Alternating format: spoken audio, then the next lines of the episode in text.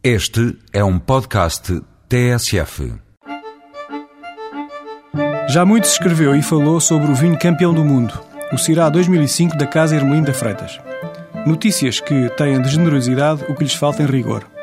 Os ouvintes, jornalistas incluídos, já perceberam que, ao contrário de um campeonato mundial de atletismo, onde os melhores atletas têm direito a participar após demonstrarem a liderança no plano nacional e atingirem marcas de referência internacional, os concursos internacionais de vinho são de livre participação e incluem uma ínfima parte da produção mundial, sem a presença dos ícones. O maior concurso do mundo, o International Wine Challenge de Londres, recebe 10 mil vinhos. Outros três concursos mundiais recebem mais de 5 mil vinhos: o Challenge International du Vin, o Mondial Bruxelles e o Mundus Vini. Tenho a felicidade de ser membro do júri em todos eles. Portugal supera largamente as expectativas nos concursos mundiais. Detemos uma cota de 3% do mercado de exportação, mas em qualquer concurso internacional, os vinhos portugueses garimpam 10% das medalhas.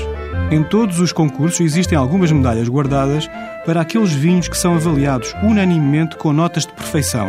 No Mondial Bruxelles, que este ano decorreu em Bordeaux, para a classificação média superior a 95 pontos em 100 possíveis, os vinhos eleitos têm direito à grande medalha de ouro, Portugal obteve cinco grandes medalhas, mais cinco campeões do mundo, que merecem a minha aprovação e que o ouvinte pode conferir em www.concurremondial.be. Entre eles, prove, num dia de celebração, a Toriga Nacional de Cortes de Cima, um tinto regional alentejano de 2005. Como vinho diário, a surpresa vem do Douro e de 2006, Castelo d'Alba Reserva, um vinho tinto abaixo de 5 euros. Até para a semana com outros vinhos. Música